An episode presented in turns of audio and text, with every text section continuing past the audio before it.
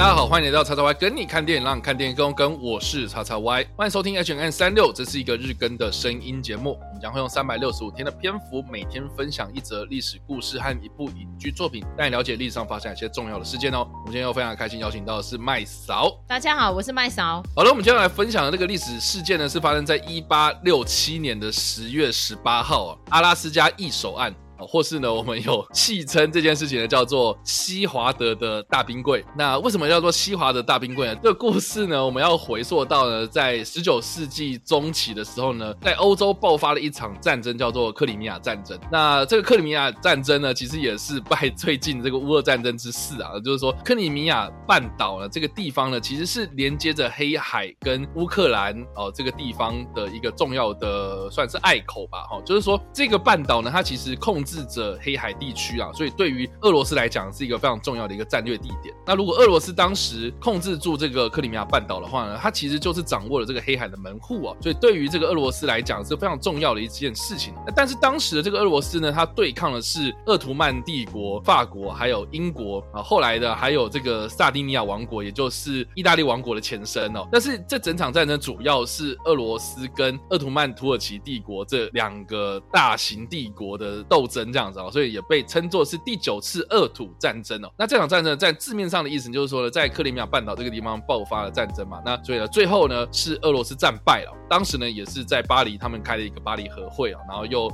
签订了巴黎和约。然后呢，最终俄罗斯虽然是控制住了这个。克里米亚的主权啊，但是他们失去了巴尔干半岛的控制权，所以呢，让俄罗斯担心，就是说呢，地球的另外一端，也就是他们阿拉斯加这一块地区，也就是在北美洲这个地方呢，会不会受到当时也跟他有同样对抗性质的这个英国在北美的势力扩张哦，来引发了这样子，他之后在在东边也发生了这样子一个战争哦，因为当时这个克里米亚战争是发生在一八五三年到一八五六年之间哦，所以呢，在一八五九年的时候呢，俄罗斯就在克里米亚战争战败之后呢，向美国提出，就是说，哎，我们阿拉斯加好便宜啊，你们美国要不要买啊？哦，所以呢，当时这个美国呢，他们正值这个南北战争呢，就是说，哎，我没有空理你啊，哈，这件事情就耽搁着这样子啊，直到了一八六七年的时候呢，当时的美国国务卿约翰·亨利。西华德呢就开始跟俄罗斯讲说：“哎，你们当初说要卖我们阿拉斯加嘛，那现在可以谈了。我们现在国内的政局也有点缓和了，哈，那所以我现在也可以有空跟你谈，就得开始跟这个俄罗斯的沙皇政府交涉。最后呢，他们是以七百万美金外加二十万美金的这个手续费贺成交，这个阿拉斯加呢就从俄罗斯的手上呢就交给了美国。所以现在呢，我们可以知道说，这个摊开地图来看，这个阿拉斯加呢就在美国的北方嘛，跟这个俄罗斯呢就。隔着这个白令海啊，遥遥相望这样子哦，哎，我们也觉得很奇怪，为什么明明这个感觉就地理位置来看的话，应该是要属于加拿大，哎，结果为什么好像是这个美国飞出去的一块飞地啊？就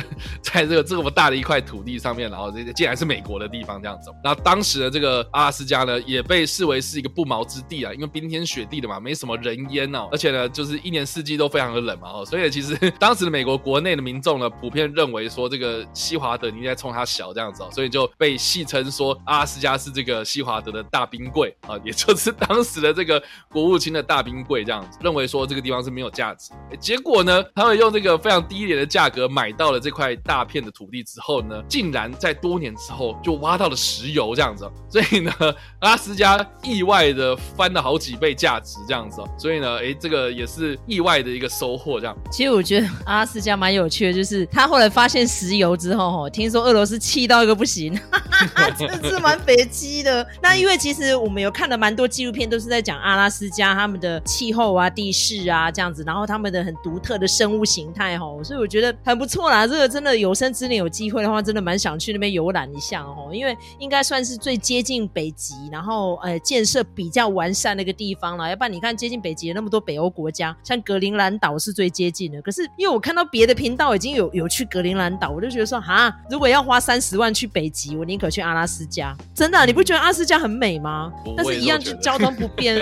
就是要搭船、小飞机在那边转来转去这样，但是就觉得很有意思这样子。所以呢，其实阿拉斯加有很多的电影都有在描述这块地区啦。那呃，我们今天要推荐的电影呢，是在二零零二年上映的一部电影，叫做《针锋相对》。那这部片我觉得啦，哈，这个台湾有很多人就自称说自己是这个克里斯多夫诺兰导演的迷呀，哈。那可是呢，好像很少人去看过这部片啊，《针锋相对》。那我觉得另外一个也蛮有趣，就是说呢，当时的这个克里斯多夫诺兰呢，在二零零二年的时候，因为毕竟还没有推出蝙蝠侠开战时刻嘛，哦，所以呢，哎，这个知名度上面呢，相对是在比较低了哈。所以《针锋相对》这部片它推出的时候，不论是片名还是这部片的卖相，我觉得就台湾的一般观众而言呢，好像都不是这么的吃香。然后加上说呢，这部片的英原文片名呢叫做 Insomnia，就是失眠症的意思啊。所以你要翻成失眠症嘛，好像不太对。然后你要翻成针锋相对，好像也不是这么的到位。这样，那所以好啦，你要说针锋相对，还是有点那种警匪追逐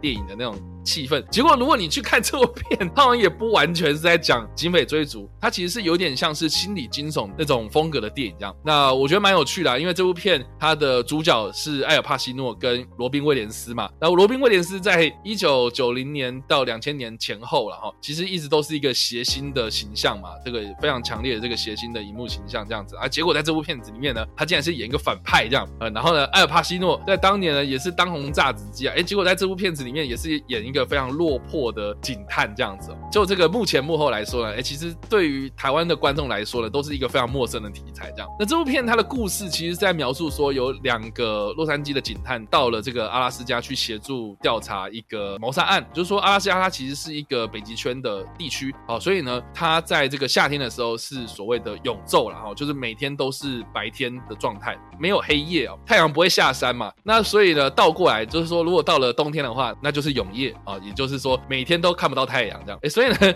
当时的这两个洛杉矶的警探呢，他们到了阿拉斯加查案的时候，正逢是当地的夏天的极昼，这样永昼哦，所以呢，就是不会晚上。那更糟的是呢，其中就是艾尔帕西诺饰演的这个警探呢，他其实是长期失眠的哈，所以呢，哎，每天都不会太阳下山，结果他自己又有失眠，所以在造成的就是说呢，哎，他在这个阿拉斯加这块地区的时候呢，哎，就是有这种身心灵上面的。折磨这样啊，不过我觉得也蛮有趣的，它算是一个蛮经典的一个黑色电影的元素啊，就是说有一个带有心理疾病或是这种身心灵残缺的主角，然后他们要去查案，那查案的时候呢，这个过程呢、啊，他对于这个是非善恶哦道德这样子的一个界限呢，开始变得非常非常的模糊，游走在这个灰色地一代之间呢，然后去查这个案件哦，他自己的那个道德价值观呢，也受到了这样子一个挑战，这样，所以我觉得在这部片呢，如果你真的有认真去。看的话，我觉得你可以看得出来，就是克里斯多夫诺兰的一个非常青涩的状态啦。然后在还没有那么多的资源底下拍出这样子的一个故事，我觉得这个确实是他在早期啊、我觉得一个蛮代表性的一个作品啦。啊、只是说我觉得很少人看过这样。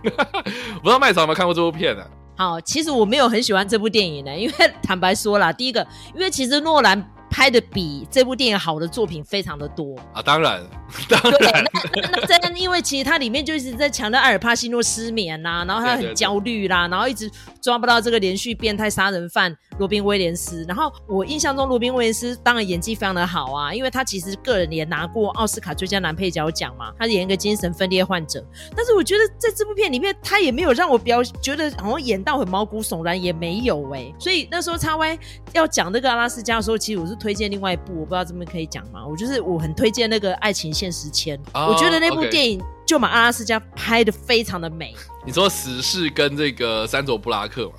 对，对，他们他们两个那一对真的是很好笑。他们一开始呢，其实是老板跟下属的关系。然后这个老板山卓布拉克就是因为他是加拿大人，然后签证到期了，所以公司必须要把他解雇。他说，除非你今天可以搞定你的签证，要不然你其实是预期拘留。他说：“哈、嗯，我十五年前都入境了，我根本都忘记了这件事。”所以他赶快只能找一个美国人假结婚，你知道吗？啊，所以他就只能逼他的助理娶她。然后他的助理其实已经很讨厌这个女魔头了。他说一直被凌虐。他说我当你的助理四年，他经常叫错我的名字，然后都要做一些狗屁倒灶的事情，那个根本已经比穿着 Prada 的恶魔还要变态的个女妖怪，你还要我娶你，哪有可能？可是他说，那我如果我被开除，你也是一起没有投入啊，所以他没有办法，就是要娶她。但是没有想到他这个助理就是死士，他其实是阿拉斯加一个富商的儿子，超级有钱的，所以他根本不需要来工作。可是他就是为了想要在纽约出人头地，所以他才来这里当一个小助理这样。所以就是看到珊卓布拉特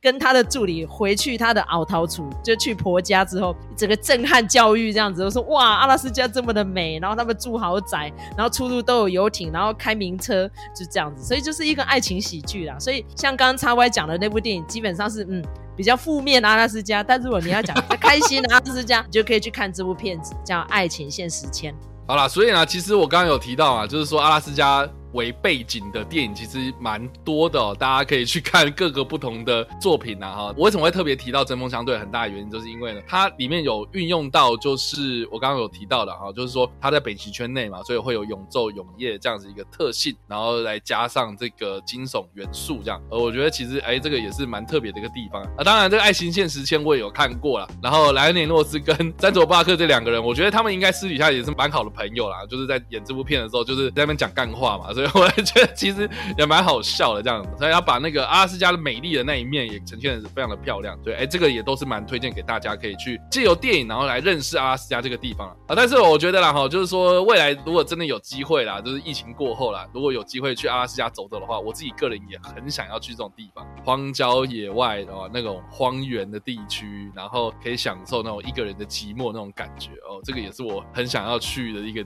理由，这样子。好来，那以上的这个就是我们今天所提提到的历史。故事啊，以及我们所推荐的电影啊，不知道大家在听完这个故事之后有什么样的想法，或是有没有看过这部片呢？都欢迎在留言区里留言，或在首播的在跟我们做互动哦。当然呢，如果喜欢这部影片或声音的话，也不用按赞、追踪、脸书粉传、订阅我们 YouTube 频道、IG 以及各大声音平台，也别忘在 Apple Podcast 三十八里上留下五星好评，并且利用各大的社群平台推荐和分享我们节目，让更多人加入我们讨论哦。以上呢就是我们今天的 H&M 365，希望你们会喜欢。我们下次再见，拜拜拜。